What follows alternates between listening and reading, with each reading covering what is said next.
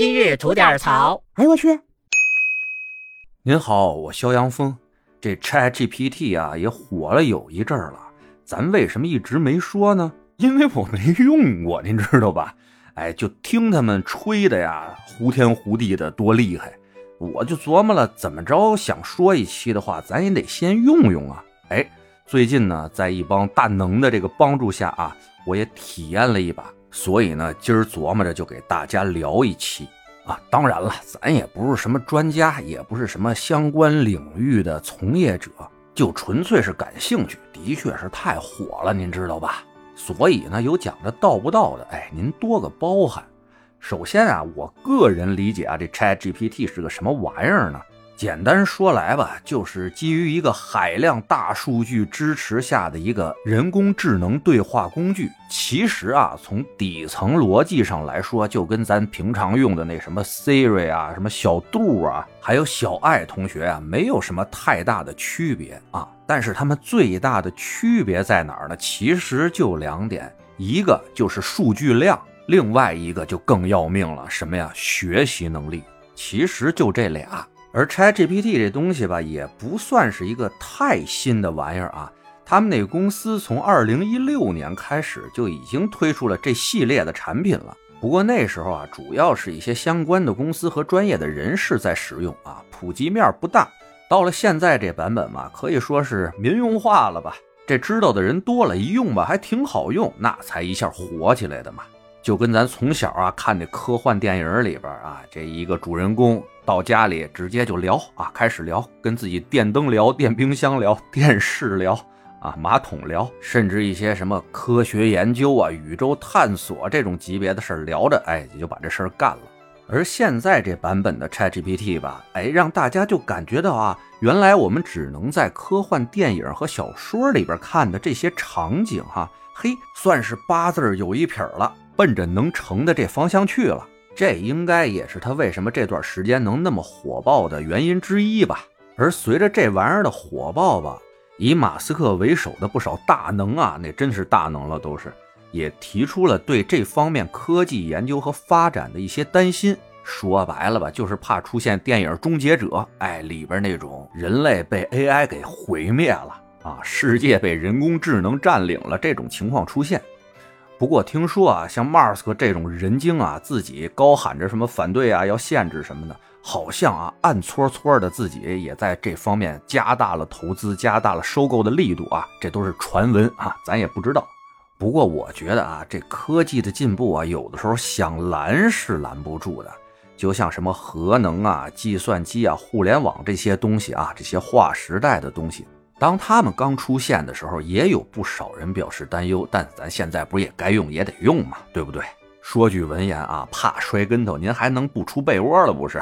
所以啊，这好使的东西，哎，咱该用还是得用。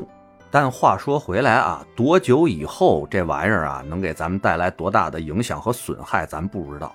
不过就眼瞅着哈，这玩意儿出来以后呢，对不少的行业和职业都有了些影响，这也是没办法的事儿啊。科技发展的必然结果嘛，就像当初汽车普及了，那驾驶马车那些马车夫失业了；手机普及了，那呼台、BB 机的呼台都没了，这不一样吗？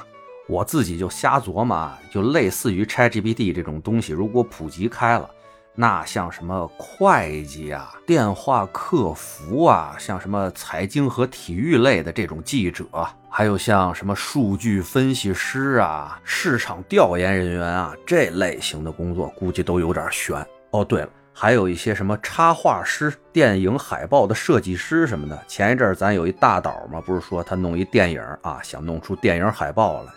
让这个设计公司的那些设计人员啊，吭哧瘪犊子好几个月设计了没几张，结果呢，他通过这个 ChatGPT 这种东西啊，就半个多小时的时间设计出十好几张来，而且呢，张张的效果都还不错，拿来就能用。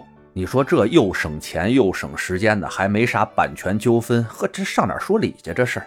所以我觉得吧，与其担心这玩意儿抢走您工作，不如啊想想怎么能够利用它，让自己的工作呢变得更加简便、更加高效啊。当然了，因为众所周知的原因嘛，这 ChatGPT 在咱们国内的使用环境呢还是有些限制的。但您别忘了，我们国家在这人工智能方面吧，也算是世界领先的第一梯队的了。所以呢，像类 ChatGPT 这种的东西啊，咱也有。就像那个文心一言啊，还有通义千问啊这样的，也的确都有。虽然说吧，啊，现在跟 ChatGPT 比起来呢，还是有一定的差距。但是您知道啊，人工智能这玩意儿为什么可怕？它可怕就可怕在啊，只要这方向对，路子对，它的成长是有可能成指数级别的。所以啊，咱给自己家这点玩意儿啊，多点时间，多点耐心，我相信啊，能迎头赶上。尤其像通义千问这玩意儿吧，不是阿里旗下的吧？你想想，这阿里旗下有多少应用啊？像什么天猫啊、高德、优酷、钉钉，就这些玩意儿，每天用的人得有多少？能提供多少的大数据？所以说啊，基于他们这些整合体系下的这通义千问，真成熟了以后啊，也挺吓人的。咱不能都说啊，就说这钉钉吧，这一般咱打工人不都得用吗？一办公软件嘛。但您现在啊，还用它什么交交周报啊、开开会啊、提交点报销啥的呀？哎，那就 low 了。它加上这通义千问以后吧，多了不少新玩意儿。就比如吧，您这公司一个大群里好几百人啊，在群里边大家聊天啊、说话聊工作嘛，您这不能一直看着它吧？那有一会儿没看前面聊的那些，您还得爬楼往上翻去。哎，现在不用了，人能把您没看见那些东西吧，给您做一总结，让您一目了然。而且啊，大家在群里说点什么事儿啊，说个什么业务，这完事儿以后呢，哎。如果有什么需要代办的事情的话，它可以自动生成，随时提醒着您啊，这活儿得干。